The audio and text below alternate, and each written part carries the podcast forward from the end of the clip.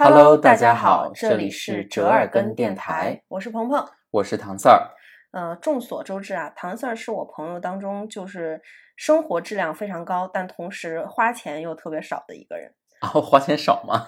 就是相对你就是感受到的那些享受，然后你花的钱是少的，对，嗯就是一个很会就是用很少的钱，但是去享受很牛逼很大的事情的这么一个人。对，我发现了，后来这种大宗支出你都要跟我看齐，是吧？你都要看一下我买了什么。对，就是永远，比如说买东西啊，就是我就会问他，哎，这样买怎么买？然后他就会说，嗯，你最好这样买。我知道我现在说出来好像感觉就是，呃，有点奇怪。我们等会儿可以让唐 Sir 给我们分享一下，就是怎么样，就是用可能三分之二的价格，乃至三分之一的价格去买到，或者说享受到一些本身很贵的一些东西。所以，我们今天的话题是，抠门让世界更美好。我喜欢这个话题，非常喜欢。嗯之前我们也在那个折耳根电台聊过，就是说我们之前去印度，然嗯后我记得当时是什么呢？就是我们去印度一个特别小的城市瓦拉纳西，嗯，然后结果它那个城市只有一家就是最好的酒店，对那是什么？华美达是吗？华美达对，华美达它是属于几星级，还是说怎么分啊？它华美达其实你如果在酒店行业里面，它其实算挺烂的，因为它属于温德姆酒店集团。温德姆呢，它其实是美国的一家比较大的酒店集团，它国内国外特别响，其实在亚洲和中国其实就不怎么样。华美达属于它里面的第三级别，甚至更低，有点像希尔顿 Double Tree 那种，希尔顿逸林那样的，就一般。说实话，嗯，但是在那个瓦拉纳西，它就是最好的。对，因为一般去瓦拉纳西可能就是住当地的那种小民宿，对然后或者说是那种小酒店，包括我们当时也聊了，当天晚上我们去见了一个做音乐的朋友，他就住在一个叫猫王酒店，听着很牛逼，然后去了发现就是一个一个家，一个人的家，然后两层，然后一层就是大家可以坐在上面聊天，另外一层就是很多个很小的房间，也没有空调，大家住住在里面。结果我们住在华美达，然后一进去就有各种就是那个酒店的服务人员就开始端各种水果呀，然后饮料啊，然后各种让你凉快，帮你拿那个行李箱。但而且我记得咱们真的没有法花多少钱，好像两百多。挺便宜的，反正他们那儿，而且，嗯，我觉得去印度住那种酒店就很划算，因为它本身消费就很低，然后你可以用同样的价钱享受到比较高级别的。华美达其实在国内的话，怎么着也得八九百一晚，嗯，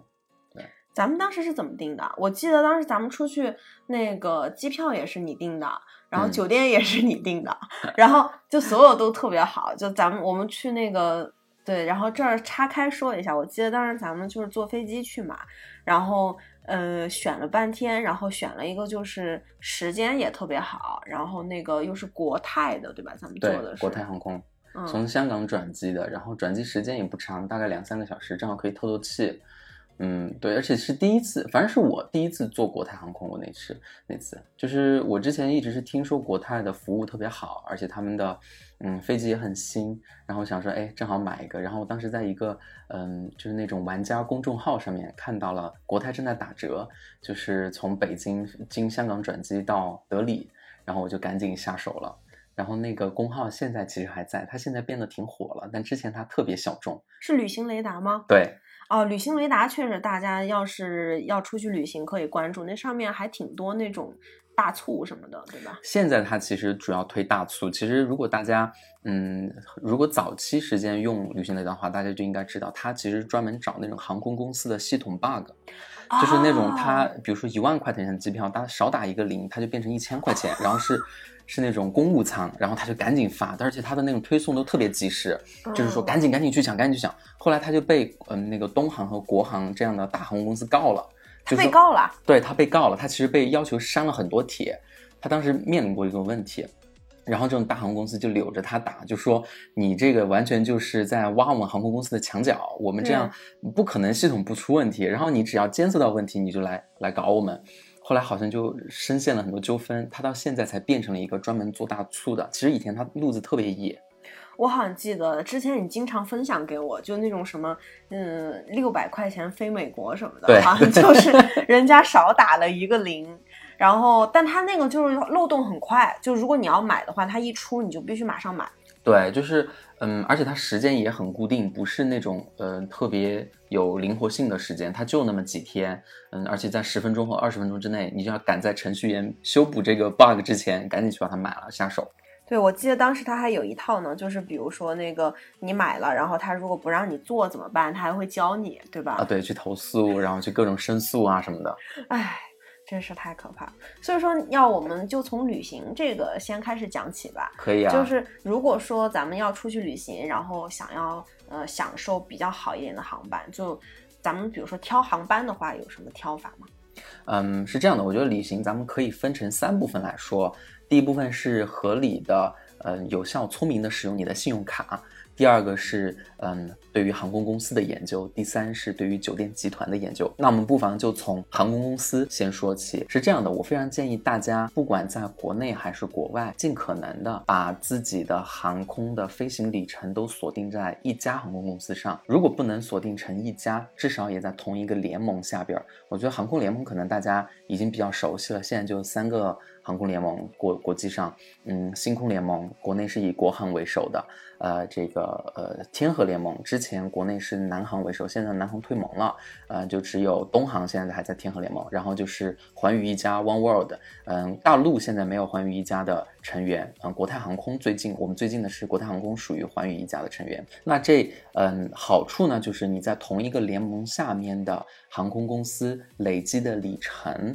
都是可以互通的，都可以可以累积到同一家卡、同一张卡上。比如说你申请了国航的呃会员卡，然后你做比如说美联航，也都可以累积到国航的卡上。大家千万不要小看这个里程，就是你可能成都飞北京也就一千五百里程，不是很多。但你要飞多了，你就发现这里程真的是有用。而且我一会儿也会大跟大家讲，里程除了自己专门去飞可以获得里程之外，其实很多信用卡的那个对。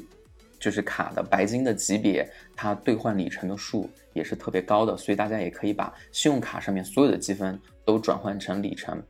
那信用卡，嗯，我建议大家就是选一种玩，信用卡的积分你可以转换成酒店的这个 points 那个积分，也可以转换成航空公司的里程。我建议大家就选一个，就是就确定一个，你要玩酒店你就玩酒店，要玩航空就玩航空，因为大家不是属于嗯出差特别多的人嘛。所以我觉得是积少成多，所以还是要稍微专注一点。哎，但是它这个就是里程，是不是过一段时间是会那个给你清空的呀？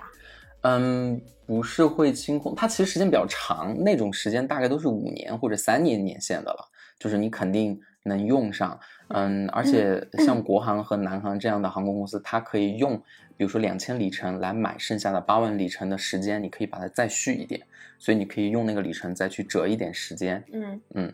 嗯，说到那个就是飞机这件事情，我记得我去年就是算是薅了一次羊毛，给你分享一下。怎么了？就是去年我回成都，然后呢就是来回，我订的就是那个我忘了是哪家，反正是一家特别小的航空公司的一个头等舱。嗯。然后当时很便宜，也是打折，我算下来就是来回可能不到三千块钱吧。嗯。我就觉得哎，还挺划算，因为我看了一下，就是同期的，像比如说川航呀、国航呀这种的，就是经济舱算下来都要两千多，我其实就多花了几百块钱，然后我就享受了一个头等舱的这么一个待遇，很划算。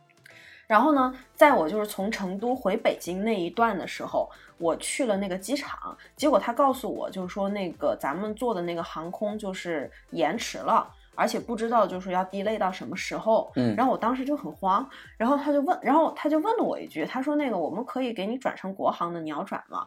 然后我当时一想，啊，国航那么贵，我可以转吗？然后呢，嗯，我就说，我当时就假装很镇定嘛，然后我就说，嗯，好，你给我转吧，就是能快点回去就行了。那种咱们坐头等舱的人要拿出头等舱那种状态，你知道，呃，假装就漫不经心的那种样子。然后他在那儿给我转，然后当时距离那个就是国航那班，就是你进那个就是候机的那块儿，可能还有十分钟我就要到时间了，就很紧张。然后呢，他就跟我说，他说那个，但是这个国航就是有头等舱和那个商务舱和经济舱。嗯。然后，但是因为就这个算下来的话，我们最多只能给您就是改成这个商务舱，因为那个头等舱太贵了，我们给您补不起。嗯。然后我当时就还很生气，我还想争论几句，你知道吗？因为我当时并不知道他那个到底是。是多少钱便宜还卖乖，你这叫对我当时并不知道它多少钱，然后你又给我改了，对吧？对我就非常生气。然后呢，他就说我们这是个大飞机，就是那个商务舱特别好。我说好吧，好吧，好吧，那就去坐商务舱吧。就勉为其难，你知道，屈尊去坐商务舱。然后我上了飞机过，我就震惊了，就这个商务舱巨好。哎，就我记得你当时去伦敦也是飞的这个飞机，嗯，对，它就是有大飞机和小飞机的区别，大飞机双通道和单通道的区别。那双通道的飞机就是非常大的飞机，那大飞机里面它还有，比如说以前，嗯，就七四七就是比较老的，然后现在比飞的比较多的波音的就是七七七或者空客的三五零、三八零，这些都是比较新的飞机，然后它的位置就很宽。对它的那个座位就特别大，就躺的特可别平，以躺，就是嗯整个人就可以平躺。嗯，然后就我觉得我还是挺高的，一米六五吧，然后就躺在那儿就 啊、就还有那么多空间，然后我就想，哎，这个到底要多少钱呢？我就去查了一下，嗯然后我发现就是我坐的是商务舱，嗯，然后单程要四千多块钱，你赚了个大便宜。然后我真的赚了个大便宜，哎，你积分了没有？积了。你知道我积分的时候我才震惊了，就是我发现百分之两百是吧？而且它不仅是可以百分之两百，它还有它有一个航段，就好像一共你机构几个航段，你就可以换票嘛。是的，然后我发现我坐这个商务舱就直接可以积成两个航段，对，是我很。震惊，因为我发现就其他它里面写了规则，好像经济舱是不能积航段的。嗯，然后我就哇，我简直捡了一个大便宜，因为你知道我 从那个北京坐到成都的那个飞机，它是个小飞机，因为它是个小航空公司嘛，嗯然后是你说的那种就是单航道的那嗯种。然后我就坐着觉得啊，就是这个呃，虽然它叫头等舱，但是呢，就是跟就还不如经济舱，还不如商务舱呢。玩飞玩航班的人就叫那个大板凳。然后，然后就是，我又觉得哇，回来简直捡了一个超级大便宜。我就觉得就是就这种羊毛吧，就是要是能薅，还是挺好的。对，就是我觉得鹏鹏说的这个是一个非常典型的案例。就为什么我让大家多去航空公司积分，就是针对一家航空公司做呢？就是如果你只要变成了这家航空公司积分够了，变成银卡或者金卡以上的级别，那它嗯，如果经济舱的位置超售了，它首先升舱的会升你。嗯，他不会升那种全家买经济舱的人，或者经济舱买的很贵的人，他会先从白金卡升起，看后面有没有白金卡，没有白金卡就升金卡，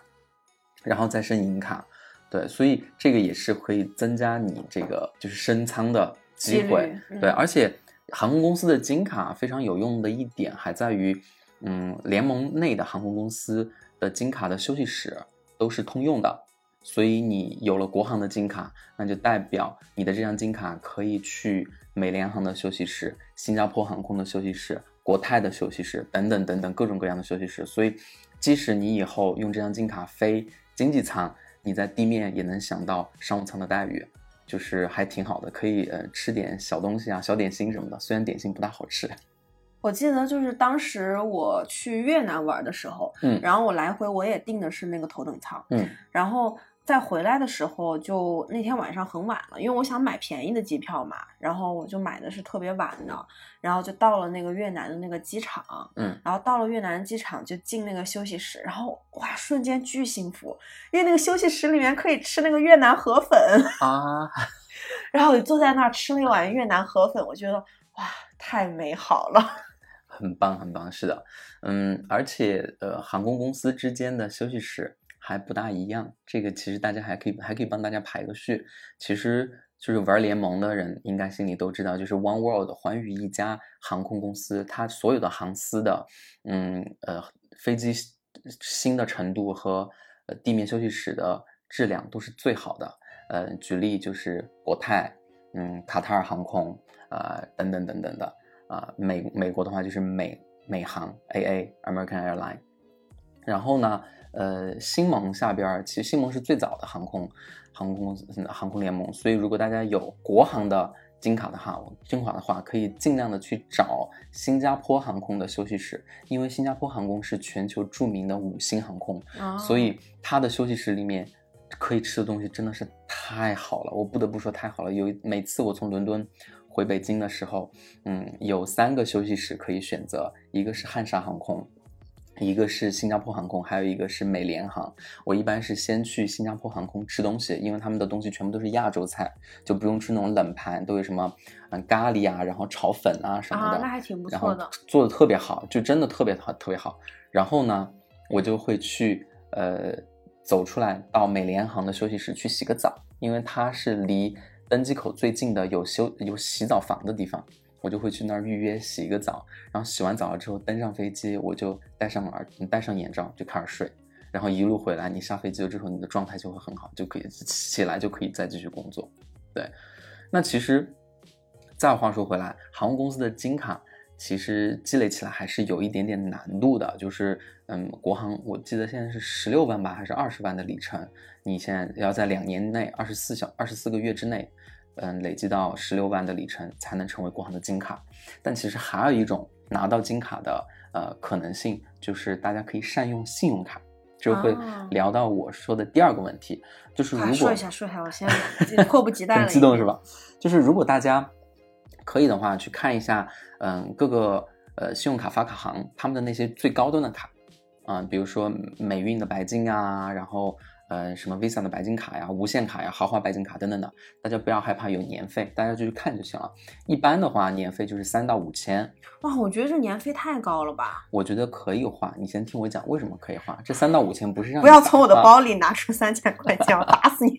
这不是让你白花的。信用卡的这种高级别的卡，嗯，而且这种高级别的卡并不是你花钱你就一定办得到。啊，真的吗？一般的话，高级别的卡你要大概把你的存款都存在那个银行的储蓄卡里面。哦嗯，一般他们有一个就是限额，有的是三十万的存款，有的是五十万的存款，他会看，他会看你的资金存量，而且如果你的医保啊、社保什么的，或者呃公积金都走的是那个银行，你的整体的信用度就会高很多，你批卡的可能性就会更大。哦、就是因为现在很多信用卡就是没有年费的那种的话，它其实那个批卡是很容易的，就基本上你随便递交个资料，可能就给你批了，对吧？对，那种很容易，但是其实大家如果分摊到每一笔花销上，你会发现其实那那种信用卡其实不一定划算。我又跟大家讲一讲为什么不一定划算。首先来，你先升到了级别高的豪华白金或者无限卡的话，你用这个年费花下去了之后，有的豪华白金卡它是直接可以匹配航空公司的金卡。嗯，你算一算，你飞一张金卡出来，积二十万的里程，这是多少钱？肯定不是五千块钱。哦，就是我就直接就成为那个航空公司的金卡了。，对他们有匹配啊、哦就有的航空公司会开启超级挑战匹配，比如说你有这家银行的，比如说浦发吧，你有浦发的嗯白金有美美国运通白金卡，然后你来飞东航，比如说在三个月内飞个三条航线，那你就可以直接晋升为金卡或白金卡，就非常非常划算。所以我非常建议大家去呃去办这种卡。其次呢，这种信用卡它还带很多呃，比如说体检呀、免费的洁牙呀、嗯，高尔夫球场的使用啊，然后等等的，嗯，汽车在高速路上抛锚的汽车救援呀，等等等等的，它有很多很多的东西。其实就有点像，咱们不是有个朋友在银行工作嘛，就是银行的白金客户、VIP 客户，你要做什么银行都可以满足你。没有那么夸张。他跟我讲的那个就是你要做什么都要满足你，那是你得在银行存很多钱。对，那是上亿的啦。对但这种你就限量版的体验一下嘛，用三分之一的价格，对不对？大大概可以体谅一下。那还有更重要的一点呢，就是白金卡这种高级别的白金卡，它的嗯每一笔花费，你每花的一笔钱转换成航空公司里程的那个比例特别高。嗯，一般的银行卡的话，你大概是刷十二还是十五块钱可以转换一里程。啊嗯，但这种高级别的白金卡，有的甚至可以做到五块钱换一里程，三块钱换一里程。就你平时的消费就都可以把它变成里程。对哇，这个很猛哎。对，所以你想想，你用这个去还个车贷，还个房贷，对，嗯，那交个你就是房租，因为这钱是你本身就要出的。对你本身就要出这个钱啊，而且它没有额外的这种手续费嘛，嗯，啊，你就还到信用卡里面就行了。然后大家一定要一定一定再重述一遍，把这些积分一定要转到同一家航空公司的航空卡上，或者同一家酒店的那个积分卡上，这样大家会发现积少成多。你每一笔饭钱，你每一次打滴滴，然后你天哪，你这么一说，我感觉我损失了一个亿。嗯是啊，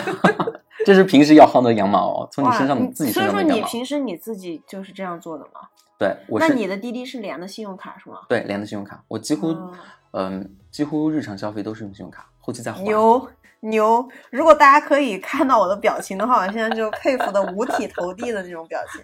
对，嗯，哎，我记得就是咱们俩，就是还有另外一个朋友，咱们一块儿去泰国玩的时候，嗯，然后你免费给我们换了一晚上的那个威斯汀，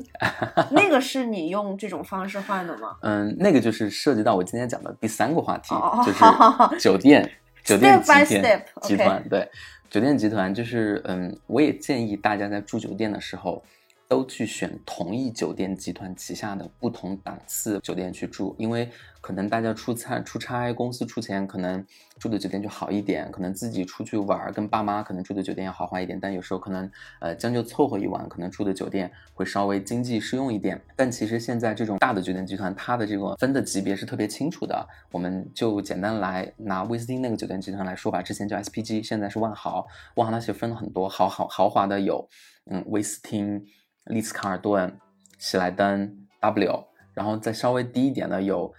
Double Tree 咯，然后嗯还有什么 Four Points 福朋咯，哦然后还有 Air Loft 这些酒店，所以它能满足你的需求都是很多的。我非常嗯建议大家也去酒店开一张会员卡，这个会员卡都是免费的，大家随便去开就好。然后之后呢，就认着一家酒店住。那酒店和酒店集团之间对于各个酒店的部署在各区域是不同的，所以在亚洲区，嗯、我非常建议大家住万豪或者希尔顿。因为这个是不是在亚洲区分布会比较多一些？嗯，相对来说比较多一些，特别是像北京、上海这样的城市，嗯嗯，比较多，而且关键是呢，这种酒店的你换的免费的房，你去美国、去欧洲用呢，又特别贵，啊，所以你的那个钱花的是特别值当的。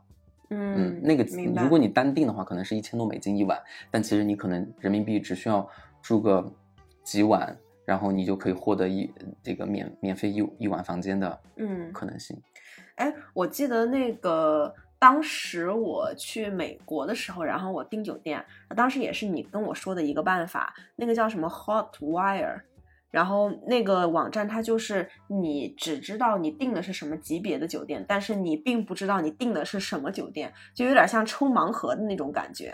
嗯，那个叫 Priceline。对，差不多是这样的。然后就是，嗯嗯比如说这个酒店它本身是要，比如说八百美金，我们打个比方，一个很贵的酒店。对。然后可能呢，他就会告诉你，就是你现在可以花五百美金，然后嗯你可以住一二三四这四个酒店的其中一个，嗯，但你并不知道是哪一个。对可能里面有一个它是五百晚五百一晚上你可以住到的，可能有一个是八百一晚上你可以住到的。其实你就是要凭运气。你就根本不知道你住到的是哪一个，这个也很好玩儿，就是这种也也是一个羊毛感觉。这个其实大家也可以去薅一薅。我觉得你说的这个其实也是一个点，就是，呃，很早以前美国它就兴起了这个叫酒店拍卖，它其实那一晚房间它是去拍的，所以它是哦两百美金起，呃，谁拍到了谁就去拿，嗯，他会大概的告诉你，你订的这个酒店，比如说是北京三里屯区域周边的嗯五星、啊，至于是赵龙还是周记，哇，这个差可大了。这个我就不告诉你，他就不告诉你了 啊，你他就对不会给你说名字，然后呢你就去拍，然后他会大概告诉你这个酒店平时的价格，比如说是一千块钱一晚，嗯然后比如说你拍到个八百，你说可以了，然后你可能就就成交，可能拍到九百九或者拍到一千，你可能就不愿意住了，也有可也可行。这其实它弥补的是五星酒店每天晚上房间都有可能卖不完的情况，这样的话嗯它去低价，而且又匿名的把这些酒店房间卖出去了，也保护了酒店的品牌，也服务了消费者。啊、原来是这样。那如果说我以这种方式去订的酒店，我还可以就是用积分吗？就还不可以积分吗？这种就不能了是吧？酒店必须要在官网和或者官方的 APP、官方的微信上面去订，啊，所以我在第三方都携。程什么的都不行。携程不行，好像飞猪的官方旗舰店万豪可以，其他的都不行万豪可以，我记得在飞机上还给我发了张万豪的卡。嗯，对，飞猪上哦面其实也可以匹配万豪的金卡和白金卡，大家也可以都把这种用起来。那再说回来，酒店的嗯这种金卡和白金卡有什么用处呢？其实，首先第一个薅羊毛的地方来了，大家快拿出你们的那个那个什么笔记本，开始记笔记了啊！就如果你变成了金卡的话，你的早餐是免费的，你可以嗯发现，在你，去订这个这个早餐免费有点牛逼啊！早餐就是像那个希尔顿啊，什么都两百多一早上。因为你去订订酒店的时候，你会发现含早餐不含早餐的价格差挺多的。嗯，特特特别是双人早餐的话，你大概就能省五百块钱一天，对而且那种自助。嗯，对对对，这是一点。第二个就是它的行政酒廊，行政酒廊是这种专门对 VIP 客户开放的，全天开放，可以吃东西，可以喝东西的，所以它在一定程度上代替了餐厅。你吃饭的时候，如果觉得呃早餐餐厅太挤，人太多，你可以去行政酒廊，人就少一点。嗯嗯，然后你全天都可以在那儿喝东西。其实我三顿饭可以在那儿解决，我没有呃追求，我就想薅羊毛，我三顿都要在那儿吃。也可以，反正都是酒店自助，你肯定会吃腻的。啊，对嗯我我记得我有一次去那个，等等会儿我的薅羊毛办法比较笨的，跟大家讲，但反正我也进了行政酒廊，然后就在那儿还挺好的，就是你可以喝酒，他那儿有酒，嗯。然后喝咖啡、喝茶，然后嗯，他中午会有饭，晚上会有饭，是。然后呢，他下午和再晚一点呢，他就会提供那个下午茶的小点心，嗯。然后或者是一些小零嘴，然后晚上呢，他可能会提供一些那种嗯红酒啊，或者说一些非常简单的 cocktail。你这酒店还有点好。嗯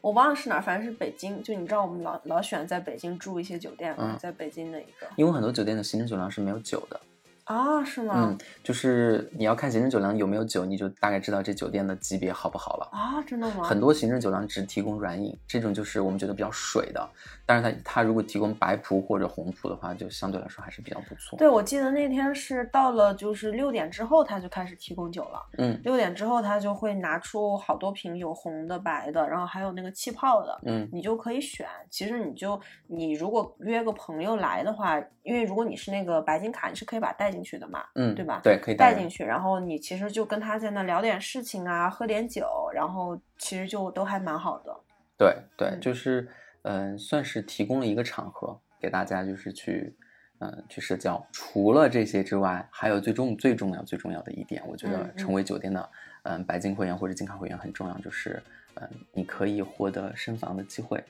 免费啊升级房型。嗯嗯，这种呢，嗯呃，看天公作不作美，看有没有天时地利人和。一般的话，酒店如果当天呃就是更高级级别的房间没有被全部订完，然后你又是嗯相对来说比较高级别的客人的话，他会帮你免费安排升房型啊，可能会比如说你订的是一个大床房，它可以给你升级到豪华景观的大床房。我记得咱们上次去那个马来西亚玩的时候，然后就是给你升房了，对吧？因为那天是我生日，还能这样吗？因为你记不记得那天我们在那儿过了个生日？对，我记得，嗯，他我记得。他应该看到了我的那个就是护照上面的日期，然后他就给我升了，然后我哇，就是这白金卡。个这个好贴心啊！嗯，其实可以跟大家讲一讲升房的一些轨迹，就是除了你自己去住酒店之外，其实大家可能都觉得特别抹不开面儿，怎么去跟酒店前台 argue，就是说我可抹得开面儿，给我升房，但他不同意。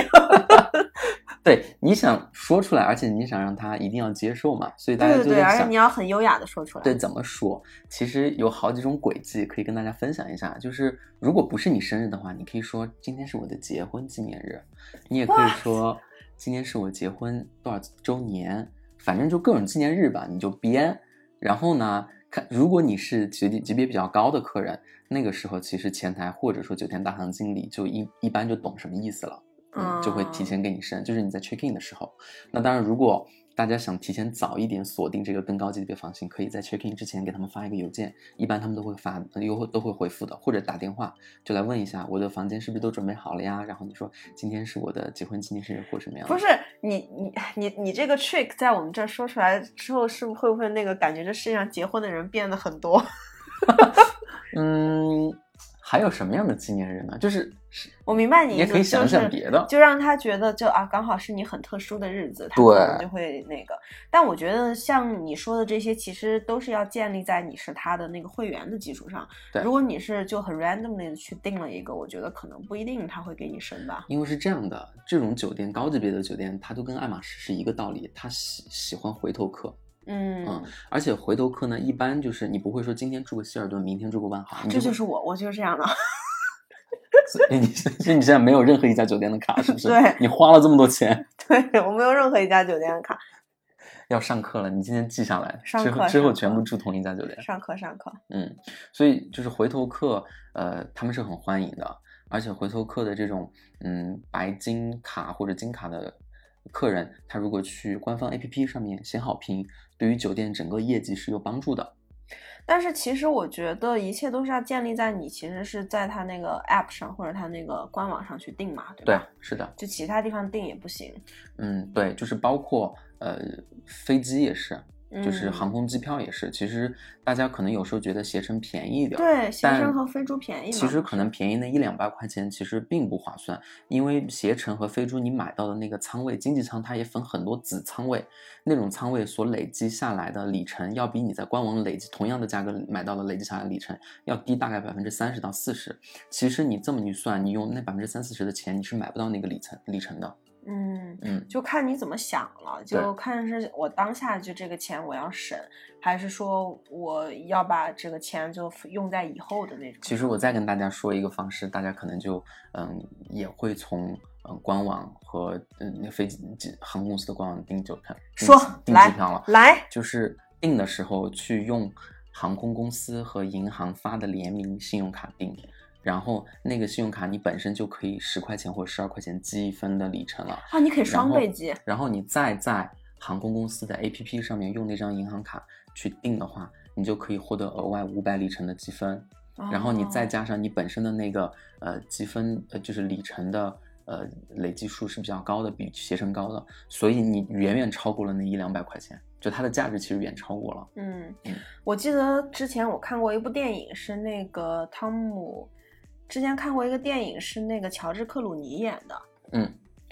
叫《在云端》的一部电影。然后他讲的就是乔治克鲁尼呢，他是一个专门在满世界飞来飞去去呃裁员的这么一个人。然后他一年三百六十五天，他可能有两百多天都是在飞机上，嗯所以说他就累积了巨多里程。然后包括那个就飞机场的那些人都认识他，然后空姐也就很多都可能见过他的那种。嗯然后他就累积了巨多里程，所以说我我对这个里程的印象，其实最早就是在看这部电影的时候知道的。啊他就是因为他的工作就是其实飞来飞去嘛，是他自己就有巨多里程，他经常就说自己里程花不完。我当时还在想，嗯，里程是个什么东西？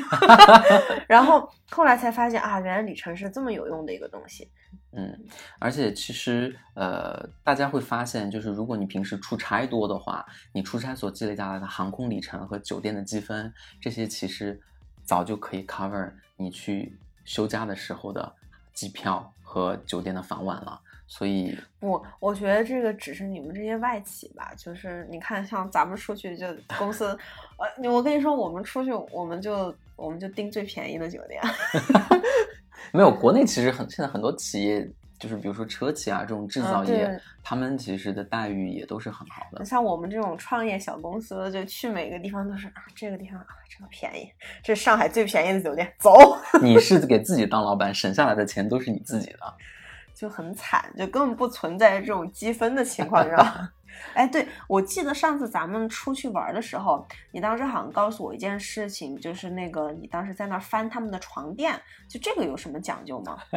我当时觉得你特别奇怪，你知道吗？一进去翻人家床垫，就是这个有点卑鄙，我都不好意思说。是这样的，就是呃，酒店的床垫它上面是会写月份的，就是床垫的四个角和正反面，它其实都是可以睡的。那每个角它就会写上一二三四，呃，就是不同的季度。它写上这个季度的原因，其实是让酒店的工作人员要在嗯隔两三个月就要去翻一下那个床垫的面，以保证床垫不是某一边被睡塌了。那让客人呃每一次睡上去的时候都有崭新的感觉，但其实很多酒店做不到这一点，嗯，所以说他们就会忘记翻面。那你去如果去把酒店的床单一掀开的话，你就会去看知道你去的那个月和他酒店正面朝上的那个月份是不是对的。哦如果不对的话，其实你可以投诉，投诉的话酒店会赔你房晚。我靠，太可怕了！但是我觉得大家还是善待酒店了，酒店工作人员也不容易。但是毕竟你花了那么两千块钱住一晚酒店嘛，你其实也值得享受到最好的待遇，所以嗯吹毛求疵一点也不为过。对，但是像你刚才讲的，我觉得就很适合那种经常出差的人。嗯，但如果说我觉得出差很少，像我们这种，比如说一年我可能就出去玩的时候，然后会坐飞机，然后会去住酒店，我觉得就感觉好像有的就不是那么合适。嗯，就是还是觉得价格会有点高，是吧？对，因为像我觉得在官网订，它好像就是比第三方要贵。就是不管说酒店也好，机票也好，它好像就是都是比第三方要贵。嗯，就是这一点，其实从特别实际的也给大家讲一下，如果在官网订的酒店或机票的话，其实遇到任何问题，你想要改期、退票，或者说嗯想要取消，你的那个退退款的政策都会非好非常多。一般你在携程或者飞猪订到的那种酒店，它便宜那么一两百块钱，它是不能退的，它是不退不换的。如果你不去，它也给你没收了。但是酒店官网去订到的话，你在入住前的十二小时，甚至入住前六小时，你都是可以取消的，它不收你的这个押金啊，所以也留了很大程度的自由度，就是看大家怎么安排时间了。就是如果大家都比较忙的话，可以对像飞猪这种，它就更算是一个中间商吧，对吧？你你想象一下，比如一个房间酒店一千块钱，你经过了一个中间商，结果还给你便宜了两百块钱，那事出反常必有妖。这肯定是有原因的，它肯定就是让你就是减少了更多的享受，因为其实我觉得像咱们出去玩，它不仅仅是说你到了那个地方，然后在那儿享受是一个享受，其实你有一个售前跟售后这么一个东西也是一个享受。比如说我们要去一个地方，我临时决定，OK，我住 A 地，但是我去了，我发现我其实想住 B 地，但是你如果是在携程飞猪上订的话，可能你就没有办法了，你不能退了，嗯，对，而且你。你觉得我们是去那个呃泰国住的那个威斯汀好吗？好呀，那很好是吧？啊，那个可能定下来一晚也就是要两千多块钱，但是我们免费住的嘛。嗯啊，那个其实是平时我累积下来的，我我我都在官网去累积的，好吗？太不容易了，太不容易了。但是很划算，因为那是一个在。嗯，悬崖边儿上的一个山上的酒店，很好。嗯，那个酒店就是你住在那儿，然后你旁边有一扇落地的窗，也算是一个门吧。然后你打开门，然后你就可以跳进你自己的小泳池里面。那是一个在悬崖上的无边泳池。对，然后它那个地方那个酒店特别大。然后你他就会有一辆小车，然后就接着你去任何地方。你比如要去酒店门口，你就打个电话，嘣儿就有个小车就过来，然后就把你接过去。而且最关键的是，这个酒店它有一个自己的私人沙滩，就是那个沙滩是它只有酒店的人可以进去的，所以那个沙滩就特别特别的干净。嗯，而且那个酒店其实它的泳池也特别多，它有好几个不同的泳池，你也可以不断去打卡。而且我们的早餐也是免费的哦，因为我是白金卡。所以我们只付了大概八十块钱还是一百块钱的税费哦，嗯，我觉得确实这样想就感觉很爽，就是就很很很爽。嗯，其实我呃了解到这么多信息，其实也都是在互联网上，大家有这样的一个呃讨论区和玩者的群，所以也可以不妨分享给大家。嗯，大家其实可以去网上找一个网站叫飞客茶馆。啊，就是是专门的这种旅行航空达人或者酒店达人，他们聚集的一个 BBS 一个论坛，然后他会跟大家各种讲，就是万豪在上海哪家酒店新开了比较好，凯悦在上海哪家酒店新开了比较好，然后最近有没有什么活动啊？有没有住两晚送一晚的这种活动？酒店经常会嗯住三付二，有住这种活动，所以这种活动就是在官网订的话，会比飞猪还划算呢。嗯嗯，所以嗯，大家去多多关注这样的网站，嗯，多泡一泡 BBS，也可以得到很多新的消息。嗯，包括他们有没有什么临时呃白金的挑战啊，大家也都可以去跟一下。对，我今天看到了一个还挺划算的，就是咱们一般出去玩去那个海南，可能就是去三亚嘛，因为三亚是最有名的。然后我今天看有一个公众号就推了一个地方叫万宁。然后万宁呢，它距离三亚就一个半的车程。然后呢，如果你住在那个地方，酒店也会提供你一个就是往返三亚的一个免费的车。但那边的海滩就人很少。嗯嗯。然后那边有两个比较有名的、比较好的酒店，一个就是威斯汀，然后还有一个就是爱美。然后它最近就在做折扣，就是住威斯汀的话，两天晚上就是三天两夜是一千二百九十九，很划算。对，而且是在海南。然后它有一个爱美的折扣也很划算，就是九百八十八一晚。然后还有什么别墅买一送一，哇，我就觉得哇，这些真的还挺爽的。很划算，因为目前是遇到特殊时期嘛，在疫情的时候，其实酒店做的折扣都挺大的，不管是在官网做，还是在这种嗯促销的旅行平台做，其实旅行平台目前会比官网打的折扣更大一点，很多都是那种呃住三晚送一晚，住两晚送一晚这样的，就是会很划算，所以大家也不妨去了解一下这种嗯套餐性质的。呃，旅行产品，那当然了，肯定还是有弊端，就是不能随便换时间和取消。哎，对了，前段时间不是网上有一个炒的特别火的吗？就是什么两千多，然后就是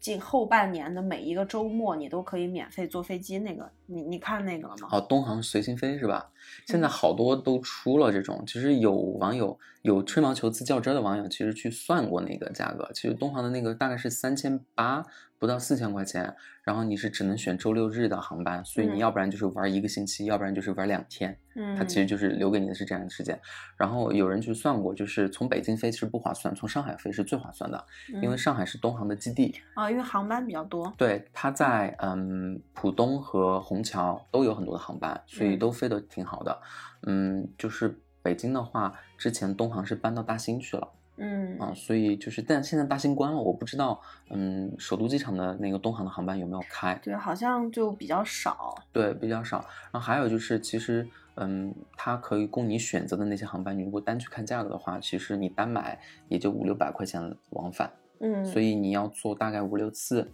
才能回本儿，就是，嗯，对，反正也看你怎么想了。嗯。而且它其实并不是说你买就免费了。只是那个机票是免费的，但是那个燃油和附加税你还是要继续付的。这些应该都是要付。对，而且其实很多时候我们买机票也会发现，就特别是那种国内的航空，你会发现有的时候那个机票钱其实很便宜的。嗯，它其实就是那个燃油和基建税那个价格是很高的。对，所以说其实还是蛮不划算。而且你想，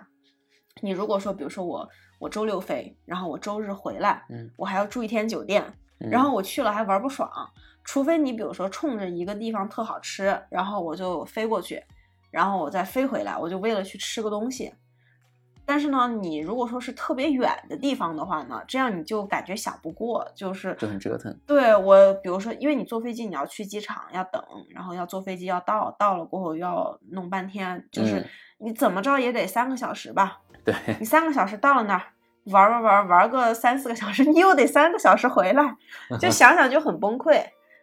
对，所以说就是还是看怎么想了。嗯，其实现在也是大家对于航空和飞机都越来越普及了，所以才会出现这样的产品，而且大家也都趋之若鹜，我看卖的也挺好的，所以也是国内航空业。自救和发展的一条道路吧，就现在确实是逼得没办法了。但你有没有发现，其实就是东航这样的大航司做了之后的其他航司都是小航司，嗯，然后国航和南航也没有动静。我觉得国航不会做，因为国航其实它的航班还挺多的，它要是做的话，我觉得乱套了，可能就。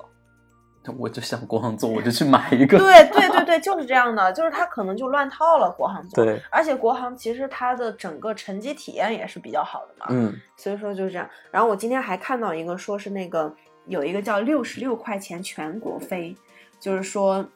就是在七月十五号的时候，你可以去飞猪上面抢一个这个六十六元，就你好像就六十六块钱，你花了过后，然后你就可以就是买之后的任何机票，你就都不用付钱，哦，叫不是不用付钱啊，是叫均减至六十六元。这个它就有一个好处，就是不限航司、不限航线、不限出行时间。嗯，并且它不是七月五七月十五号买吗？嗯，然后你七月十五号，如果你抢到了，那你就是七月十八号的航班，你就可以开始用，而且是飞猪出的，我觉得应该还是蛮有保证的。嗯，就这种小的这种就是信息，其实也是给大家就说能够。抠门的一个好办法吧。对，而且疫情期间期间，其实这种挺多的，大家都可以多关注一下。我记得咱们前段时间还在聊呢，说可以去三亚玩，因为我看那个北京到三亚的机票还蛮便宜。结果就二次疫情了。对，如果没有的话，我觉得真的是可以去玩一下的。嗯，对。然后除了这种酒店啊、旅行啊这种之外的，平时跟日常生活的有没有什么抠门的好好诀窍？你给大家分享一下。就因为我养猫嘛。然后养猫的话呢，就是总是想给猫吃比较好的那种猫粮，嗯然后好的猫粮其实价格也还蛮贵的。嗯然后我我们有一个朋友，一个共同的朋友，他呢就就跟我说，你可以到那个豆瓣有一个叫车组，车组的全名叫“就等你上车啦”。然后在这个组里面呢，就会有很多人分享一些，就是比如说淘宝啊，或者说京东啊，或者拼多多上面的那种便宜的信息。嗯然后可能就会说啊，今天猫粮大促，然后什么买一赠一，快来上车，快来上车。然后因此就有了这个名字，就叫呃，就等你上车了。但这个组它非常难进，就是你它好像有它的规则，就是你必须要回答它的问题，然后要在那个就是申请那儿就是写一些东西，它应该是有一个密码或者是一个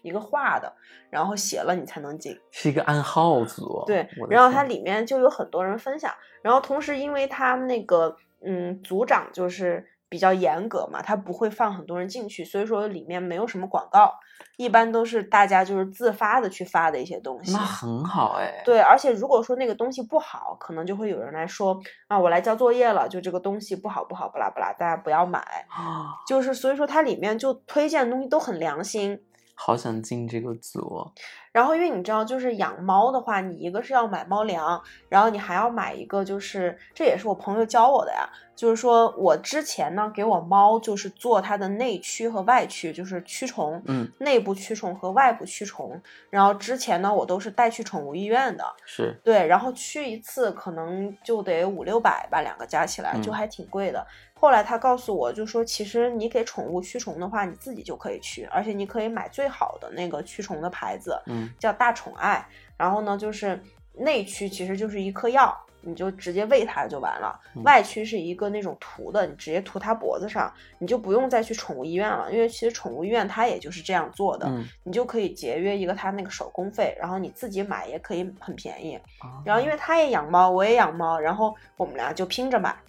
啊，对，因为你因为一口气，他比如说你要便宜，他可能必须买好几个才能便宜。然后我们俩就拼着买，然后他有一些，我有一些，然后就可以这样就能节约不少钱。这可能是拼多多创始人的那个最早的 初心，就是这样的。但是呃呃，哪拼多多那个，我觉得是那种奇奇怪怪的那种被淘宝淘汰了的那种商家。我是真的想问一下，就是同样的，比如说比较高级的一个猫粮，嗯，你去车组里面看到的信息买的，跟你去淘宝官方旗舰店买的价格真的差很多吗？它其实是这样的，就是车组它不是说我在车组我就有什么福利，而是说它有更多的就是福利的方法。就像那天我给你举的一个例子，就是说有一个车组的人，他们他在京东买了一个那个锅，嗯那个锅原价是一百九十九，但他最后只花了一块钱。然后就是为什么？就是因为他在那个六幺八的时候，他抢了很多的京东豆，然后呢，他知道在哪儿去领那个券儿。他因为有一些券儿，他可能比如有一些博主会发，然后他就会告诉你，然后这些券儿可以叠加，然后他就分享，他说 OK，我用了这个，用了这个，用了这个，最后我这个锅买成一块钱，你就可以抄他作业啊，对吧？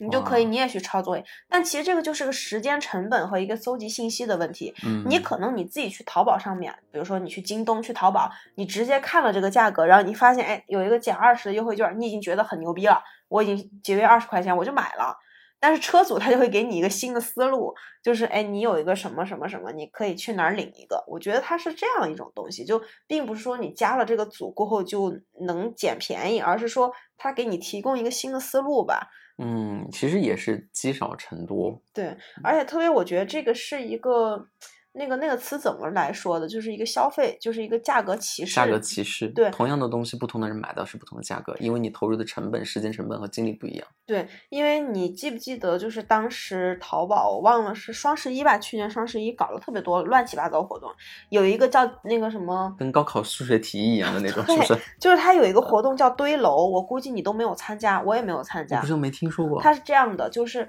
你可以邀请朋友来给你堆楼，然后你的楼堆的越高，你就可以得到的那个返利就越大。然后有的人就疯狂，他们就可能在车组，或者说自己拉了一个那种薅羊毛小组，然后每天就互相帮忙去堆楼，就他这样就能节约很多钱。但如果嗯你不愿意花这个时间的话，那你就只能用贵的价格去买。嗯，是，还是还是价格歧视那套系统。对，就是我觉得价格歧视这个其实还挺傻逼的，就是就是就是他为什么要逼你去做一些没有意义的事情？那省钱你省出来你就有意义了呀。不，但是我觉得要看省多少了。嗯，这个很难计算，就是你的时间成本。对，特别是有的时候，就是双十一买的东西好多就不是你一定需要用的。我经常双十一它不是比如满三百减多少，满六百减多少嘛？我可能经常买了个东西五百多，啊，必须去把它凑够六百块钱。那其实今天跟大家还分享了挺多这种生活上的小技巧。那我和鹏鹏还有一个共同的爱好，就是大众点评，对吧？对，我们俩经常去大众点评上面点评别人的餐厅，疯狂吐槽。来跟大家说一下你抽到的霸王餐。哎，你抽过霸王餐吗？我没有抽到过，我真没抽到过啊。那我抽到过的霸王餐，就是就是大家也是合理利用大众点评，千万别以为大众点评只是一个嗯看别人点评和搜餐厅的地方，其实你要把它当成一个社交场所。不不妨大家跟好姐妹、好朋友也把大众点评上面的好友加起来，然后呃去一家餐厅吃的时候。发朋友圈的同时，也别忘了把那个图和文字都粘贴到大众点评，因为大众点评它积累的那个等级数多了之后，大概是 LV 五吧，还是 LV 六，嗯，你就可以参加霸王餐的那个抽奖。然后霸王餐是每家餐厅它都会放出一些呃免费的双人套餐。然后我之前抽到过一个蒸海鲜，就是蒸汽海鲜那种，还挺好的，它那个虾特别新鲜。哎，它会有因为你是霸王餐而给你减量什么的吗？嗯，说实话，你会觉得它端上来的，呃，那个套餐就是为霸王餐餐准备的，你会有这种感觉。嗯，嗯，但其实我还是点了额外的菜，额外的菜你就会发现量其实也不一样。但是确实也算是一个划算了，它并不是说你没有捡到便宜，还是占到便宜。而且其实电动点大众点评霸王餐一般推荐的餐厅都是比较有底气的餐厅，嗯，因为它都是那种有陈威级别的人要去吃的。他要是但凡做的不好，有可能人家真的就会骂他。我跟你说，我现在发现我在大众点评上，如果我吃到一家餐厅就是很好吃，我可能不会特别用心的去写点评。但如果我吃到一家餐厅很难吃，或者说这个服务很有问题的话，我可能会非常用心的去写点评，就是那种逐字逐句。你知道为什么吗？因为。你比如说拍够九张图，然后你字儿超过多少字的话，你就有百分之八十的可能性会被他选为那个精选评论啊。当你一旦被选为精选评论的时候，你的评论就会置顶。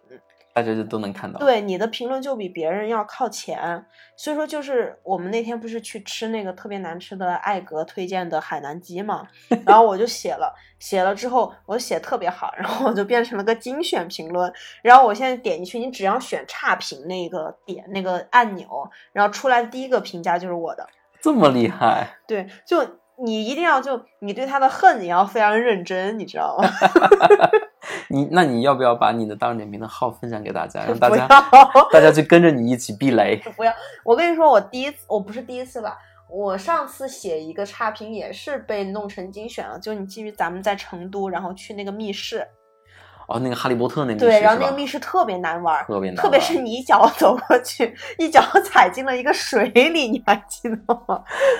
他他模拟了那个什么黑湖。然后就是面前是一滩水，但是它那个灯又特别弱，然后我就啪啪就踩进去，然后穿了那个我的大黄靴，我靠，而且是冬天。对，然后而且特别是它那个里面，它不是用了那个魔杖嘛？那个结果那个魔杖接触很不灵，就很多的那种动作我们都做出来了，但他却不给我们开门，然后我就给他写了差评，然后我然后他就他就天天骂我，你还记得吗？然后你后来不是也帮我去回复吗？然后他还骂了我。对，然后我们在那大众点评上跟他进行了一个非常长的撕逼，但我最近发现他已经垮了。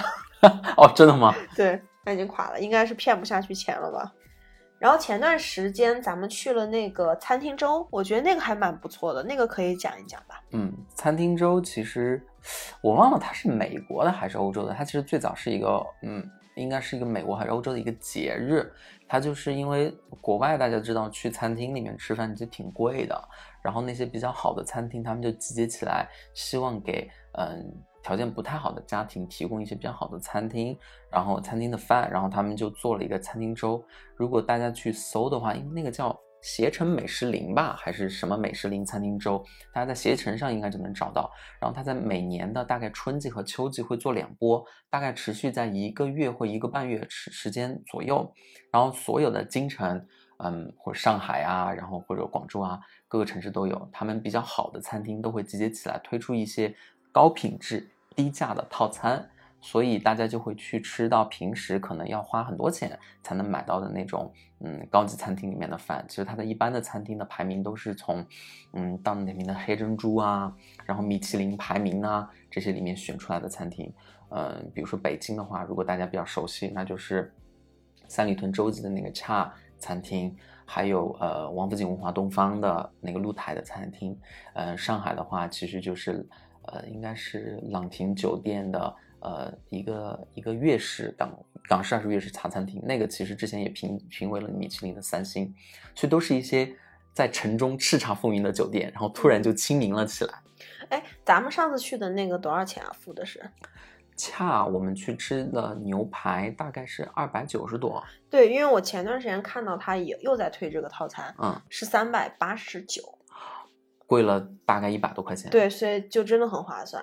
就是大家想象，就我们坐在那个餐厅的露台，然后旁边就是那个三里屯的景色，就是尽收眼底。然后呢，那个，嗯，他这家餐厅就是逼格很高，就是你吃牛排的话，你得选刀。它一共有六把刀，有来自日本的、德国的、英国的、美国的，然后什么俄罗斯的，然后还有一个哪儿的我忘了，反正一共是六把刀。嗯，然后呢，你就要挑刀。然后挑了刀之后呢，好像他们本身还有一个叫你要挑盐，就你可以选喜马拉雅盐，然后选黑盐，然后选什么盐，然后吃牛排。咱们那天是有前菜、有汤，然后有牛排，有那个水果，有甜品，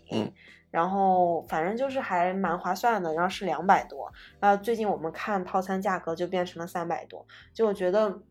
其实要是遇到餐厅周的话，就可以和自己的女朋友啊，然后带上自己的那个爱人啊，一起去感受一下这些平时还蛮贵的餐厅。嗯，其实挺划算的，而且那段时间，不管是宴请宾客也好，还是自己去吃，我觉得都是一个不错的选择。大家其实可以在嗯微信公众号上关注一下他们，就是应该就叫餐厅周吧，Restaurant Week 还是什么的。嗯，它就是一年是两次，春秋两季。呃，如果到了的话，大家可以去拔个草。去看一看喜欢的餐厅，还有京城比较厉害的餐厅就是 T R B，嗯，T R B 也经常参加他们的活动。然后之前还有 George Jensen 的一个餐厅，我看新荣记也参加他们活动吧，嗯，好像是，但我忘了新荣记那个套餐多少钱了。新荣记，然后那个颐和烤鸭那个，嗯，都都参加。然后那个王府井的京城新开的酒店应该是普轩吧，那个普轩酒店的西餐厅和中餐厅也都参加。这些餐厅其实平时价格都都是挺高的，嗯嗯，好，嗯，今天跟大家分享我们的小 trick 也是非常开心。我觉得最后总结一句话：合理利用你的每一笔钱，合理计划你的每一笔消费，合理用上你的每一张信用卡，你会发现你能捡到的羊毛比你自己所想的多太多了。不录了，不录了，我去办信用卡了，拜拜。谢谢大家，然后如果大家觉得有用的话，关注、点赞、转发三连。好，Love you。